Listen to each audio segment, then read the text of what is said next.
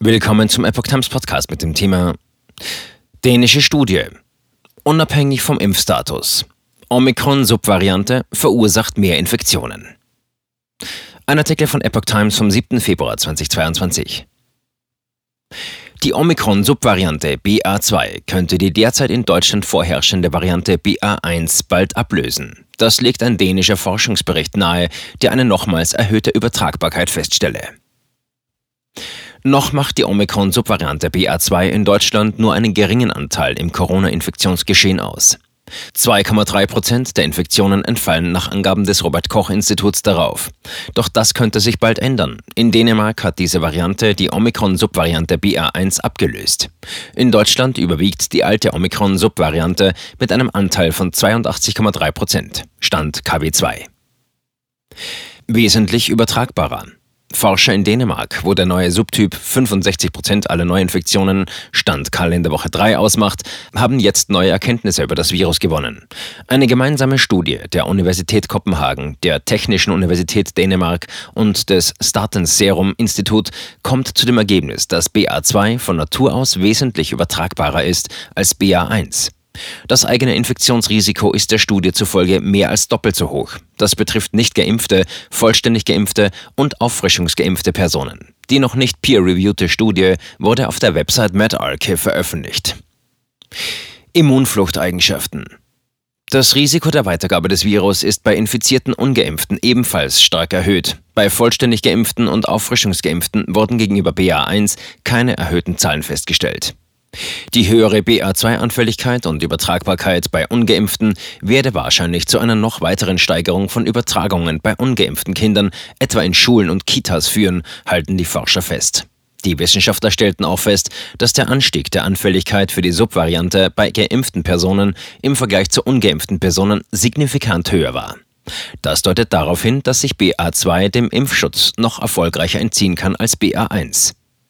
Immunologe Carsten Watzel äußerte sich am Montag auf Twitter zu der Studie. BA2 wird sich auch bei uns durchsetzen, schrieb der Generalsekretär der Deutschen Gesellschaft für Immunologie und mutmaßt, dass die BA2 die Omikronwelle verlängern könnte. Für das Preprint blickten Wissenschaftler in Dänemark auf Ansteckungen mit BA1 und BA2 in Haushalten. Betrachtet wurde das Geschehen ausgehend von rund 8500 sogenannten Primärfällen Ende Dezember und Anfang Januar. Wie in den meisten Studien wurden auch in dieser Studie ungeimpfte Personen berücksichtigt, die nur eine Dosis eines Covid-19-2-Dosen-Impfstoffs, wie zum Beispiel des Impfstoffs von BioNTech Pfizer, erhalten hatten, sowie Personen, die eine vollständige Erstbehandlung mit einem der Impfstoffe erhalten hatten, aber vor Ablauf von 14 Tagen positiv getestet wurden. Der Impfstoff von BioNTech Pfizer hat in Dänemark einen Anteil von 85 Prozent.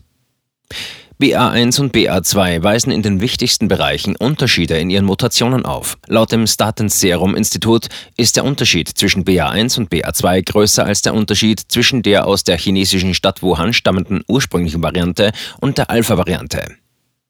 BA2 in anderen Ländern. Der Anteil der BA2-Infektionen hat in den letzten Wochen in mehreren Ländern zugenommen, darunter im Vereinigten Königreich, Norwegen, Schweden und den Vereinigten Staaten.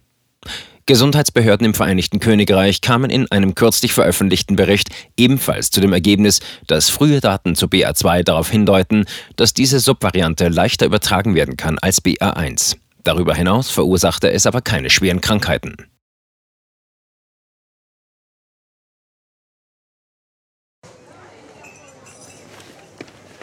Bis Brot ich ess, das Lied ich sing. In Zeiten von Twitter und Facebook hat diese Redewendung aus der Zeit der Minnesänger neu an Bedeutung gewonnen. Wes Brot ich ess, des Lied ich sing, bedeutet in der Medienwelt, dass Zeitungen die Interessen derer vertreten, die sie bezahlen. In Deutschland sind dies meist Parteien, Werbekunden oder Stiftungen einflussreicher Geldgeber. Die Epoch Times ist frei von allen solchen Einflüssen und steht allein in der Verantwortung derer, die sie finanziert, nämlich Ihnen, unseren Lesern.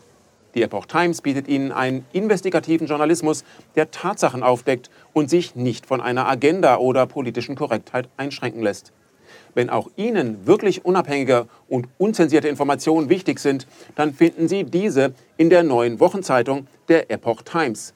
Zum Preis von nur einer Tasse Kaffee erhalten Sie nachhaltige Geistesnahrung für eine ganze Woche. Bestellen Sie die Epoch Times jetzt gratis drei Wochen lang zum Kennenlernen und lesen Sie den Unterschied.